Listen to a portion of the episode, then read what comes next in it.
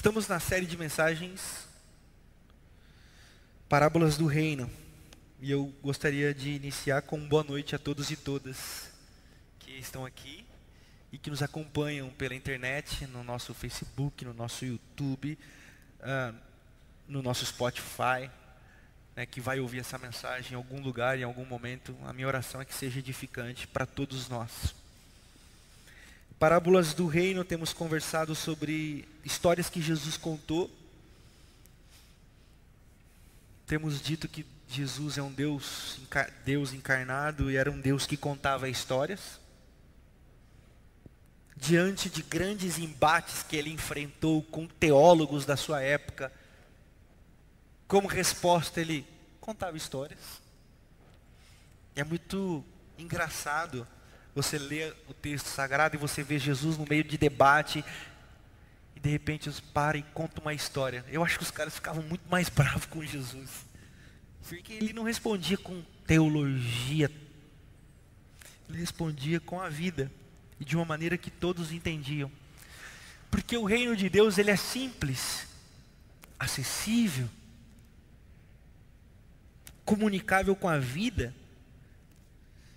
E Jesus começa a desenhar o reino de Deus, e eu também tenho dito a vocês que o reino de Deus é o pano de fundo de toda a Sagrada Escritura, através da chave hermenêutica de Jesus de Nazaré.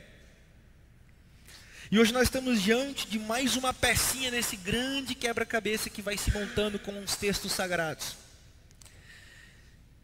E mais essa pecinha hoje encaixa na perspectiva do reino de Deus. E nós vamos falar sobre o grande banquete nós vamos ler a história que Jesus conta sobre um grande banquete. Mas nós precisamos fazer algumas perguntas e para escutarmos a resposta desse texto. E eu queria perguntar para você, como é que você chega aqui essa noite? Vou perguntar mais uma vez. Como é que você chega aqui essa noite? Para você que nos ouve, como que você está hoje? Talvez você esteja com vontade de sair correndo, fechar os olhos e sair correndo e sumir para ninguém te encontrar. Talvez você está hoje cansado e cansada.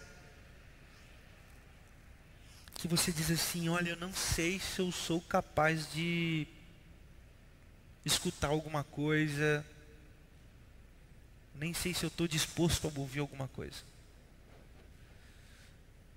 eu quero dizer para você que hoje você não precisa fazer nada.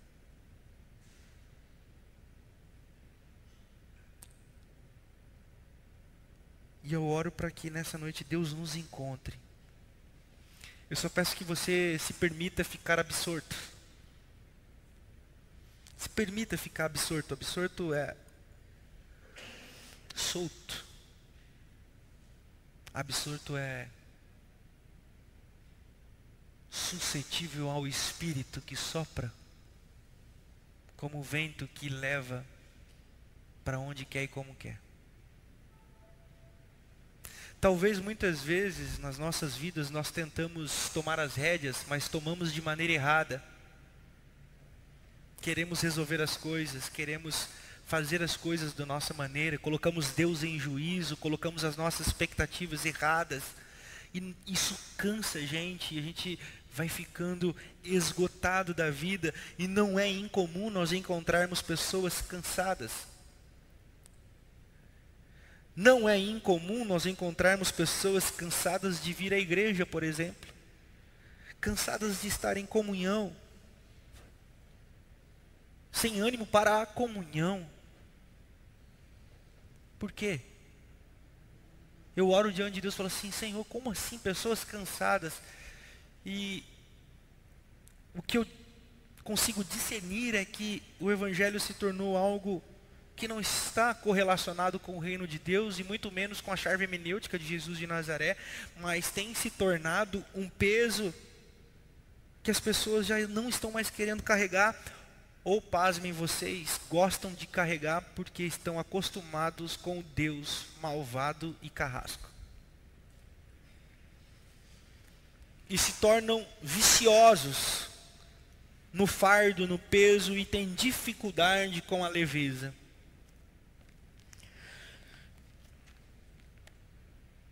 A minha oração, eu disse isso ontem para os irmãos aqui no Papo de Casais, tenho dito para quem eu converso é que como comunidade, nós possamos encontrar pastos verdejantes e águas tranquilas. Pastos verdejantes e águas tranquilas.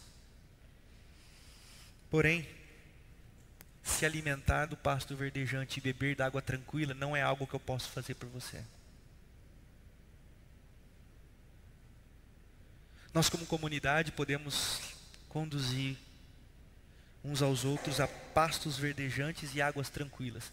Mas se alimentar, beber, desfrutar é um desafio que todos nós temos que trazer para dentro de nós mesmos. E por isso que eu oro para que você se permita ser encontrado essa noite por essa graça e por essa misericórdia. E que você coma e beba e sacia sua alma. Amém.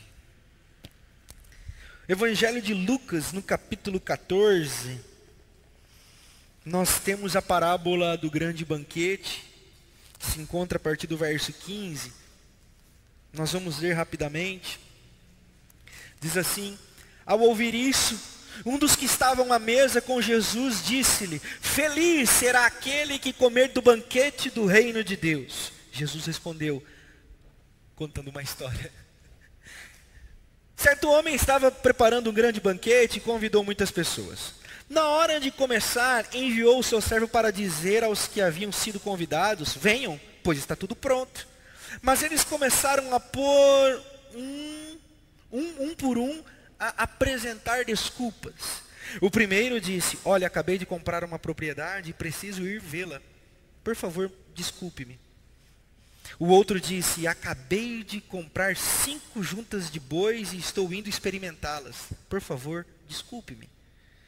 Ainda outro disse: Acabo de me casar e não posso ir. O servo voltou e relatou isso ao seu senhor. Então o dono da casa irou-se e ordenou ao seu servo: Vá rapidamente para as ruas e becos da cidade e traga os pobres, os aleijados, os cegos e mancos. Disse o servo: o que o Senhor ordenou foi feito, e ainda há lugar. Então o Senhor disse ao servo: Vá pelos caminhos e valados e obrigue-os a entrar, para que a minha casa fique cheia. E eu lhes digo: nenhum daqueles que foram convidados provará do meu banquete. Amém? Nós podemos ler esse texto dentro de uma perspectiva totalmente religiosa, e eu poderia muito bem usar esse texto para manipular vocês. eu poderia usar esse texto para dizer assim: quem está dando desculpa para fazer as coisas na igreja aí? Fica aí arrumando desculpa para não vir na igreja, fica aí arrumando desculpa para não fazer as coisas. Tá aí, ó. Depois não reclama se Deus irar-se, porque a Bíblia aqui fala que Deus se irou. Está escrito ou não está? Está escrito, e eu poderia dizer essas coisas. Mas eu estou falando que todo texto tem um contexto e texto fora de contexto vira pretexto, inclusive para manipulação. Muitas vezes os pastores gostam de fazer isso. Mas eu preciso apontar para o reino de Deus, porque Jesus está falando do reino de Deus. Se você prestar bastante atenção comigo, o texto começa com uma perspectiva de resposta de Jesus. Olha só, ao ouvir isso, um dos que estavam à mesa com Jesus lhe disse: O que, que ele ouviu? O que, que esse homem ouviu que o provocou para lhe fazer a indagação? Felizes os que comem da mesa do banquete do reino de Deus. O que, que esse homem ouviu? Aí nós vamos para o capítulo 13. Nós vamos para o capítulo 13. Você volta aí uma página, se você tem a mesma versão que a minha da NVI. Você vai perceber que no capítulo 13, logo depois do capítulo 12, é óbvio, o 13 depois do 12, é, mas é uma sequência de histórias, como nós falamos na semana passada, o rico insensato, e Jesus começa a falar sobre o reino de Deus, sobre servir, sobre não se preocupar com juntar e acumular coisas. Putz, lá vem o pastor falar de novo sobre esse negócio de dinheiro. Não sou eu, vou repetir, cabeça de guidão. É o texto sagrado. O problema é que muitas vezes a gente lê só o que quer ler. E interpreta textos isolados e perde todo o contexto riquíssimo do Evangelho de Jesus de Nazaré. Jesus começa a dizer: olha, não se preocupem com essas coisas, não se preocupem com o que vocês vão comer, com o que vocês vão beber, não se preocupem em acumular coisas, não fiquem sozinhos, porque o que a riqueza faz em vocês é isolar vocês da comunhão, da comunidade. Não fiquem sozinhos, porque as dores de vocês vai levar vocês para ficarem sozinhos e isolados. O reino de Deus vem para trazer comunhão e Jesus começa a contar lá. Tá lá. Você vai colocando lá preocupações com a vida, prontidão para o serviço. Jesus não traz paz, mas traz a divisão. É tudo essas coisas. Depois Jesus no capítulo 13 começa a falar sobre algumas coisas. E ele diz assim: Se vocês não se arrependerem, ou seja, se vocês não mudarem de vida, vocês são como uma figueira seca que logo vai ser arrancada. E na sequência do texto, Jesus continua falando. E Jesus está diante dos fariseus e cura uma mulher que estava aprisionada por 18 anos. E todo mundo fica muito bravo com Jesus. Todo mundo, da perspectiva religiosa, farisaica, fica muito bravo com Jesus. Porém, o povo acha graça, no sentido de louvor a Deus. Por quê? Porque ele promove a libertação. E os caras ficavam tão bravos com Jesus que eles falavam assim: Ô oh, vocês doentes, tem seis dias para vocês virem aqui no templo para ser curados. Vocês vêm logo no sábado. E Jesus não importa com isso, ele cura no sábado. Porque a vida vale mais do que qualquer regra, doutrina ou dogma religioso. E ele continua, e ele continua, vamos comigo aí. Capítulo 13, aí ele vai indo. Ele começa a contar sobre. Aí Jesus o texto sagrado nos masculinos fala assim: Meu, o que, que eu vou dizer do reino de Deus para vocês? E aí ele fala: O reino de Deus é como um grão de mostarda. Pequeno. Mas que depois de plantado cresce muito rápido e fica forte, grande. E depois Jesus vai dizer com que compararei o reino de Deus? Versículo 20 do capítulo 13. É como o fermento que uma mulher misturou com uma grande quantidade de farinha e toda a massa ficou fermentada. O reino de Deus, ele é pequeno, mas quando percebido, é punjante, é glorioso. No exemplo do fermento, é invisível e perceptível. Ninguém come pão de fermento. Ninguém diz assim, nossa, esse pão tá gostoso, hein? Fermentinho bacana. Não, ninguém percebe, mas é o fermento que faz a massa crescer. É o fermento que produz o crescimento na massa. Por quê? Porque o reino de Deus, ele cresce nas entranhas do nosso coração, dos nossos relacionamentos. Ele não está preocupado com o poder, ele não está preocupado com o aparecer, ele não está preocupado com estabelecer diretrizes morais e, e punjantes. Ele simplesmente, ele quer dizer assim, ó, acontece no nosso dia a dia como um fermento que influencia o crescimento de uma massa. E Jesus continua dizendo: a porta é estreita, o caminho é apertado. Jesus não está falando de tomar chibatada, fazer campanha de deixar de beber Coca-Cola. Jesus não está falando de é, fazer sacrifícios. Jesus não está falando nada disso, pessoal. A porta é estreita, o caminho é apertado. Jesus não está falando de você é, é, é fazer promessa para Deus, tentar manipular o sagrado, faça campanha de oração, porque a porta é estreita, o caminho apertado. Jesus não está pedindo para se, de... Jesus não está abrindo uma porta para a gente manipulá-lo como os deuses pagãos.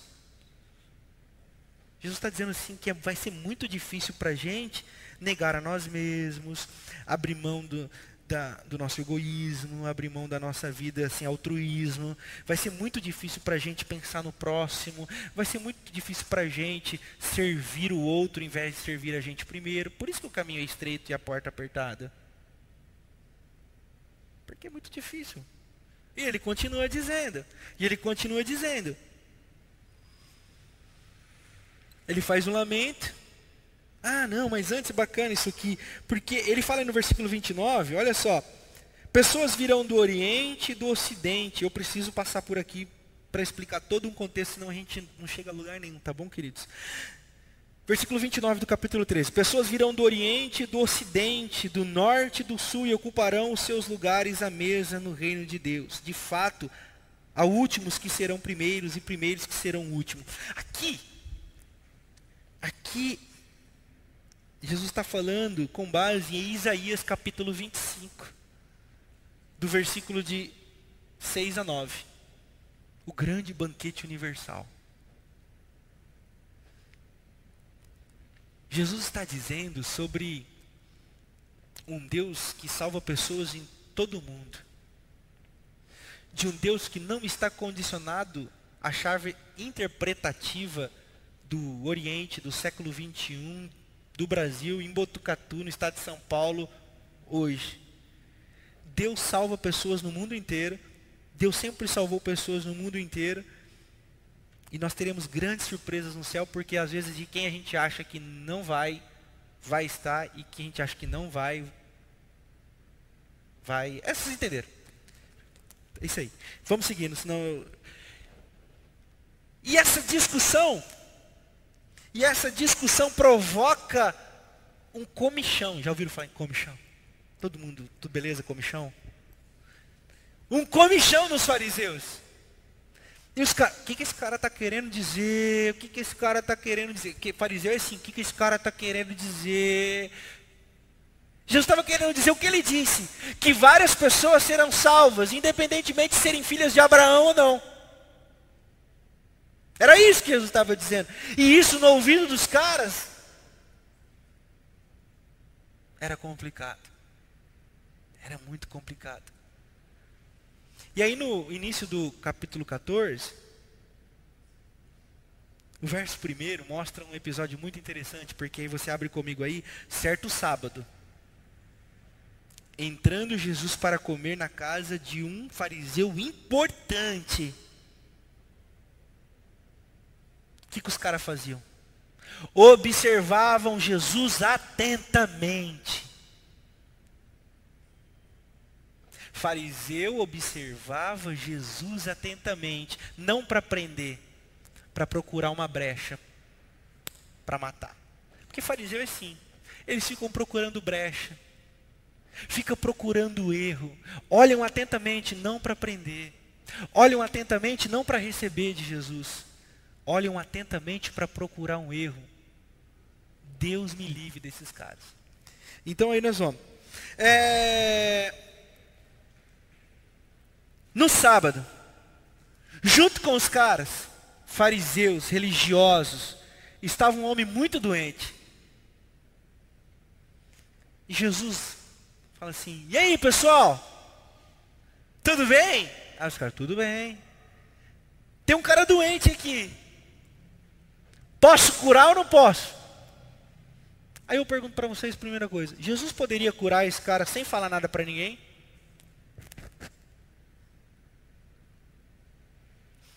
Por que, que ele provoca os fariseus?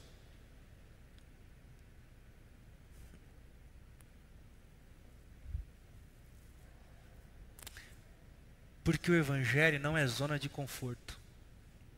Porque o Evangelho é reflexão. Porque o Evangelho ele é desconstrução.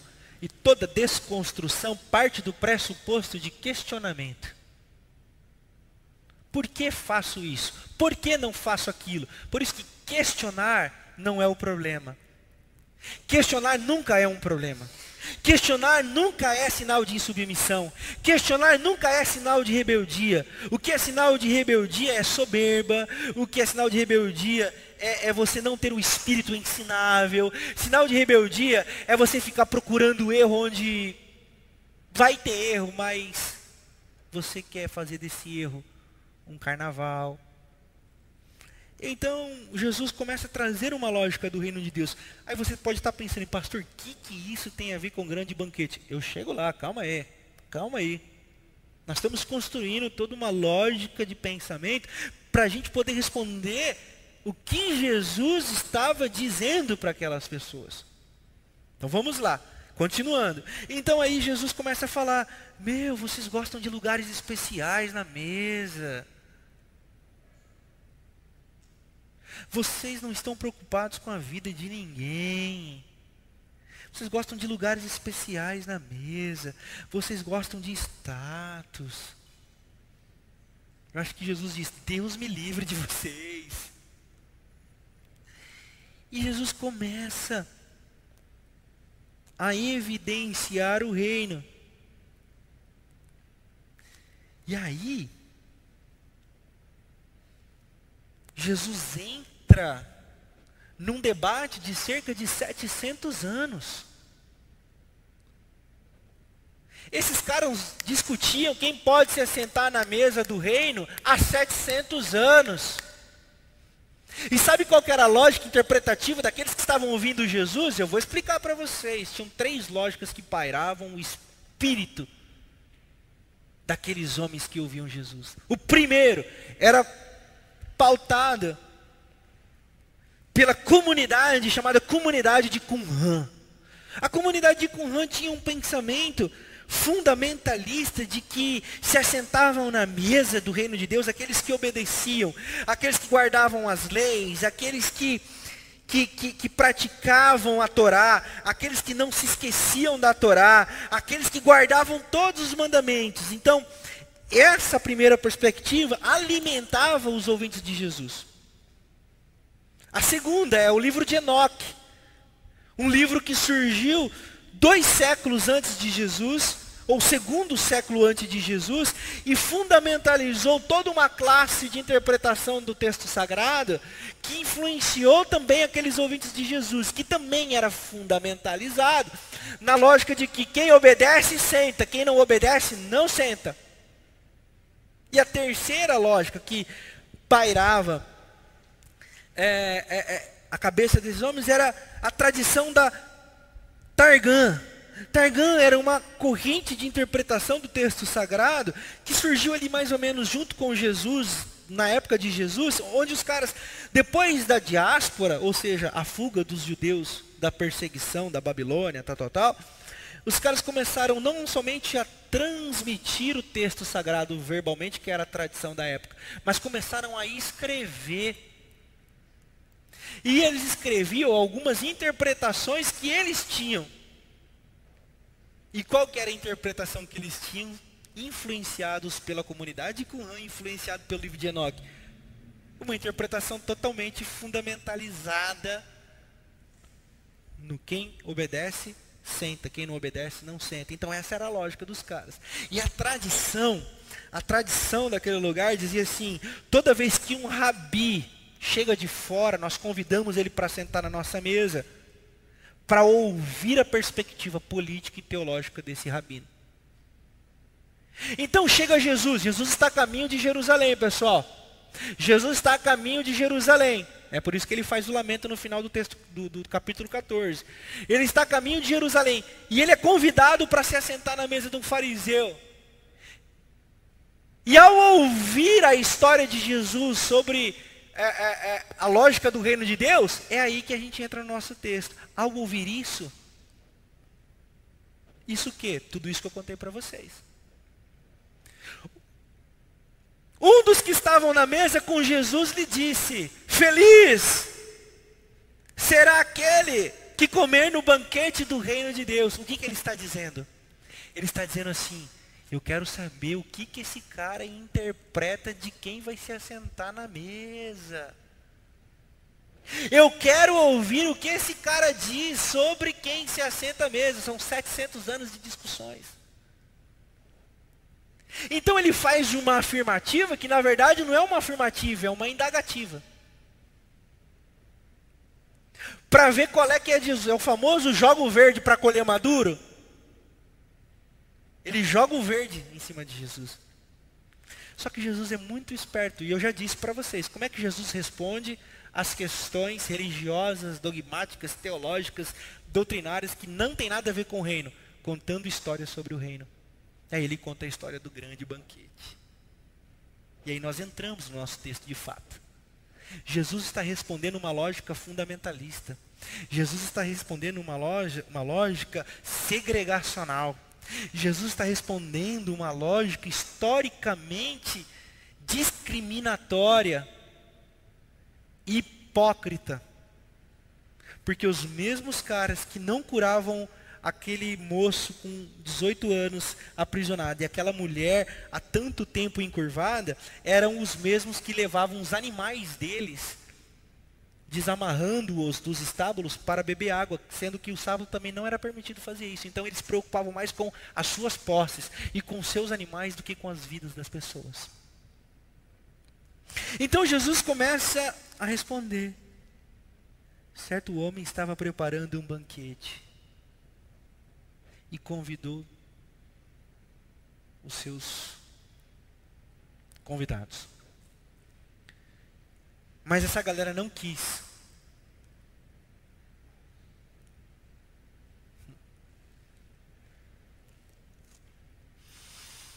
Quem não quis?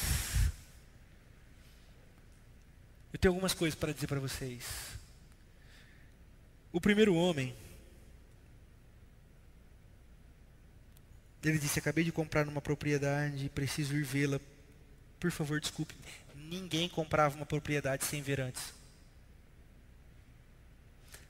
Nós estamos falando de um terreno desértico. Como que você compra uma propriedade sem saber se ela é produtiva ou não? Como que você investe seu dinheiro sem antes saber se a terra é produtiva ou não? Como assim você compra para depois ir vê-la? Então era uma desculpa, era uma mentira. O segundo diz que comprou bois e precisa ir vê-los. Como é que você compra um animal sem saber se aquele animal está saudável? Como que você compra, ainda mais naquela época, um animal sem saber se ele pode ser usado para o trabalho que, que lhe cabe? Também era mentira. E, a, e o terceiro homem deu a desculpa que havia se casado e precisava dar atenção à mulher. Parece nobre o motivo, mas também era mentira, porque nenhum homem usava esse tipo de linguagem para, expor a sua esposa naquela época. Então, o que eu quero dizer? Pessoal, não tem nada a ver com desculpa para não fazer as coisas. A lógica desse texto aqui é a seguinte: eles queriam desmoralizar o anfitrião. Eles queriam desmoralizar a mensagem do anfitrião. A mensagem da mesa, a mensagem de comunhão, a mensagem de casa aberta, estava sendo desmoralizada e negada por aqueles caras. Eles estavam querendo fazer com que o anfitrião passasse vergonha, porque era vergonha para aquela época você preparar um banquete, convidar as pessoas, e as pessoas na sua antessala negarem-se entrarem para a cozinha para comer depois de tudo preparado. Era vergonha para o anfitrião. Então, o que eles queriam era negar a mensagem do anfitrião. Era negar a casa do anfitrião. Era negar a proposta do anfitrião, que era a mesa da comunhão. Por isso eles mentem. Por isso eles negam. Por isso eles sabotam. E o texto continua dizendo: então o, o Senhor, o, o anfitrião diz assim para o servo: vai e chama todas as pessoas que você encontrar na rua mancos, coxos, caídos, a escória, os que ninguém chamaria, os que ninguém convidaria, e tragam eles para a mesa do banquete, porque o banquete vai acontecer. O banquete vai acontecer, está tudo preparado, e não vai faltar pão, não vai faltar nada, e principalmente não vai faltar a mesa da comunhão. Embora muitos queiram desmoralizar a mesa da comunhão, embora muitos tentam boicotar a mesa da comunhão, o anfitrião não dá para trás, o anfitrião não nega um pão, o anfitrião não nega a mesa, ao contrário, na sua ira, na sua ira, o texto diz que ele irou-se. Essa ira, pessoal, não é a minha ira, nem é a sua ira, por, com a vizinha, com a sogra, com o patrão, com a cunhada, né? Aquela cunhada calo de sapato. Não, não, não, esquece. Essa ira é uma ira que se manifesta em graça. Veja bem, o anfitrião poderia cobrar os seus convidados, porque era eticamente é justo naquela época cobrar uma satisfação dos convidados, mas ele não faz isso. A ira se transforma em graça. O que, é graça? É favor imerecido. O que é graça? É acolhimento para quem ninguém acolheria. Então, ele abre as portas da sua casa e transforma a sua ira num grande banquete para moribundos, para pecadores, para desesperançados. E aí ele diz assim: Olha, Olha, convide todo mundo. Ele fala assim, já convidei. E o servo fica tão empolgado que o servo fala assim, eita rapaz, já mais lugar vazio. Ele fala assim, não, chama mais, chama mais. Ele falou assim, vou lá chamar. E se eles não quiserem vir, obrigue-os. Obrigue-os. E a... pausa. Deixa eu respirar um pouco. Esse obrigue-os também não é no nosso sentido. Esse texto, Obrigos é o versículo 21, 22. É, não, 23. É. Então o Senhor disse ao servo: Vá pelos caminhos evalados e obriga-os a entrar. Esse texto aqui foi muito usado por Agostinho. Esse texto aqui foi muito usado na Inquisição Espanhola no ano de 1400 e, e vai alguma coisa. Para quê? Para obrigar as pessoas a irem na igreja. Agostinho desculpa, perdão, Agostinho levou uma que não precisava levar. É Calvino. É Calvino é, é pegava todos os, os, os, os, não cristãos da sua cidade, até porque toda a família fazia parte do clero sacerdotal ali, e aprisionava os caras no calabouço da igreja. Por quê? Porque eles eram obrigados, eram obrigados a entrar. Mas o texto não tem nada a ver com isso. Esse lance do obrigado a entrar é um sentido tão misericordioso e tão bonito que eu quero explicar para vocês. É assim, ó. O que que o Senhor quer com, com um moribundo como eu? O que que o Senhor, que preparou um grande banquete, muita fartura, está me chamando para se assentar na mesa com Ele? Não dá. Não dá. Eu não tenho roupa para ir. Eu não tenho calçado para entrar. Na... Se eu pisar com meu pé lá naquele piso lá, eu sujo tudo. Como é que eu vou entrar? E o Senhor está dizendo assim: Eu não estou perguntando que roupa você tem. Eu não estou perguntando que sapato você está vestindo. Eu estou convidando para se assentar e comer comigo na mesa.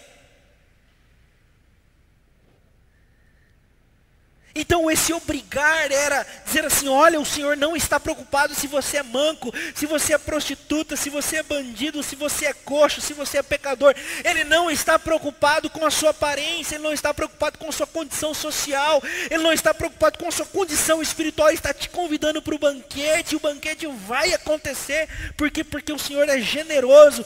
E a ira dele, a, a, a ira furiosa dele é a graça incontrolável que não pode ser contida, é a graça que não pode ser limitada, é a graça que não pode ser impedida por ninguém, por ninguém, muito menos por aqueles que eram convidados e agora não querem mais vir. Esses não podem impedir o grande banquete, esses não podem impedir que todos se acheguem à mesa do rei. O grande banquete responde a essa angústia. Como que você chega aqui essa noite? Como que você está aqui essa noite? Talvez você disse: "Olha, pastor, eu estou cansado. Eu estou cansada. Tenho me achado indigno, indigna." Eu quero dizer para você, o banquete está posto, a mesa está servida e o Senhor te obriga aí dizendo assim: não importa, não importa, eu não estou perguntando como você está vestido, como você tem vivido, se você tem mérito, se você tem débitos, créditos, está devendo. Não estou perguntando, estou convidando. E aquela pergunta do fariseu, felizes os que podem comer da mesa do banquete do reino de Deus, ele disse na seguinte perspectiva: felizes somos nós que obedecemos, que somos descendentes de Abraão, que somos da linhagem pura, que temos sangue sangue de convertido, felizes somos nós. E Deus está dizendo assim, ó, não, na minha história não funciona assim, porque na minha história vocês, vocês matam os profetas, vocês perseguem o evangelho, vocês são insensíveis às dores dos que sofrem, então vocês não vão se assentar comigo. Vocês estão desconvidados desconvidados. Quem que está desconvidado? O religioso, o hipócrita, o soberbo, o que acha que é melhor do que o outro, o que bate no peito dizendo graças te dou que não sou como esse bando de pecador. Esses não são convidados. Esses não fazem parte da lista VIP do nosso Senhor. Agora, o convite está posto para os maltrapilhos, para os cansados, para os sobrecarregados, para os que dizem assim: olha, para mim não dá mais. Para mim não dá mais, eu acho que eu estou lascado. Deus deve me odiar porque eu já pisei no tomate muitas vezes e tenho pisado no tomate constantemente. Que Deus deve ter dito assim: Meu Deus, meu Deus. Eu quero dizer para você que Deus não se escandaliza com o seu pecado. Eu quero dizer para você que Deus não está chateado nem magoadinho, porque se Deus fosse de mimimi, ele fazia gato gago. Entendeu? Tá, tá bom. Então, é, então, Deus não é de mimimi. Deus, Deus, Deus não, Deus não é mimimi. Deus não é melindroso.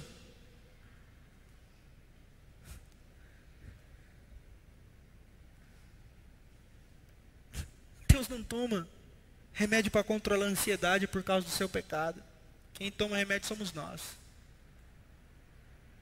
E graças a Deus pelos remédios. Não pare de tomar, pelo amor de Deus. Tome quem tem que tomar. Faça terapia quem tem que fazer terapia. Mas se assente na mesa do banquete. Porque a resposta de Jesus é: é verdade, felizes são os que assentam na mesa do banquete, mas o banquete não está posto para vocês que acham que é por merecimento, que acham que é por meritocracia, por vocês que acham que é para os bons. Porque eu não vim para os bons, na realidade eu vim para os doentes. Porque os bons não precisam de médico.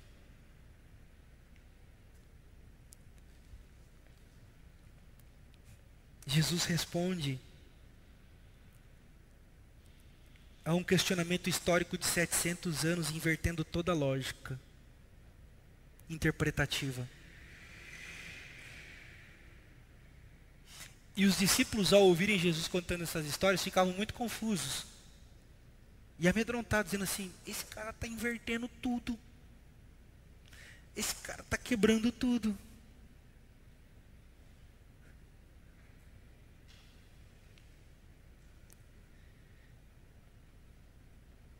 E o que, que a gente faz?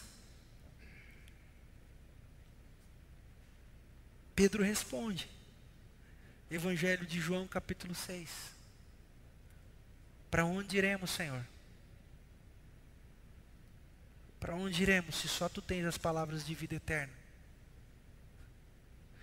Diante dessa confusão que o reino de Deus faz na nossa cabeça, na nossa vida, nós olhamos para alto e dizemos: Para onde nós iremos, Senhor? Se só tu tens as palavras de vida eterna. Ele diz: Então pode vir. Senhor, mas eu estou cansado. É com você que eu estou falando. Senhor, mas eu estou desesperançado. É com você que eu estou falando, filha. Senhor, mas você viu a mancada que eu dei ontem? Ele diz: É, eu vi. Errou, hein? Mas eu não contabilizo erros. Porque a minha ira é uma ira que manifesta a mesa graciosa do aconchego e do acolhimento. Não é uma ira de punição. Não é uma ira da religião. Não é uma ira de julgamento, é uma ira de acolhimento e de cura. Por isso eu gostaria de concluir a reflexão dessa noite dizendo para você assim: se você está com medo, a Bíblia me pede para dizer: diga aos temerosos, não há nada a temer.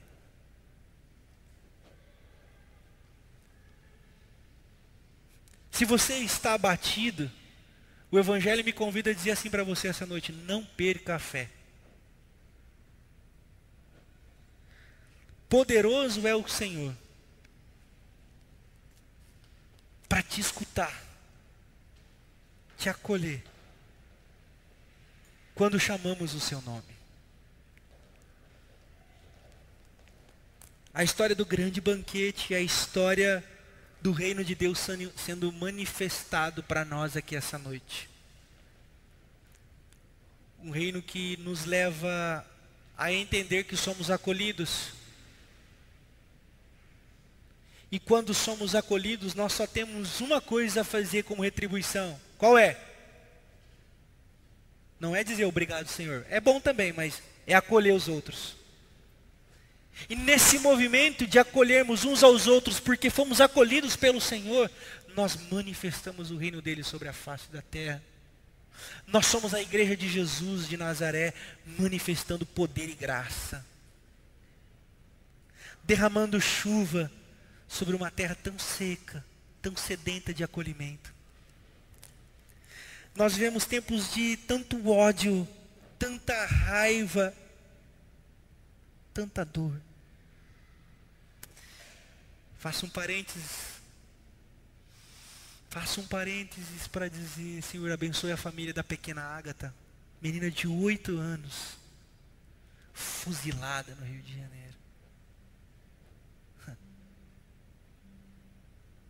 Um tiro de fuzil numa menina de oito anos que arrebentou o seu corpo. Quanta dor, meu Senhor. Quanta dor. Fecha parênteses. E nós estamos nas nossas dores também aqui essa noite, com as nossas dores, sim ou não? Cansados, sobrecarregados. Mas Ele vem para te salvar. E não te salvar para depois da morte. Para você ficar falando, me mata logo então, Senhor, porque eu não aguento mais. Não, não, não. É para uma vida agora. É para hoje. Ele te salva hoje. Porque o choro dura uma noite e a alegria vem pela manhã, para que o seu amanhã seja melhor. E você seja um ser humano melhor, que ajude outros seres humanos a serem seres humanos melhores.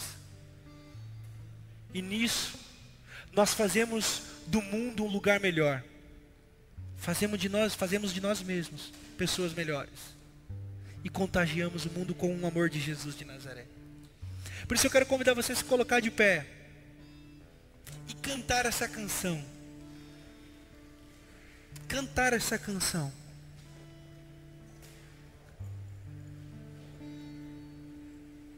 E deixar que Jesus toque você. Aceite o convite. Venha. As portas estão abertas. Ele veio para te salvar. Amém.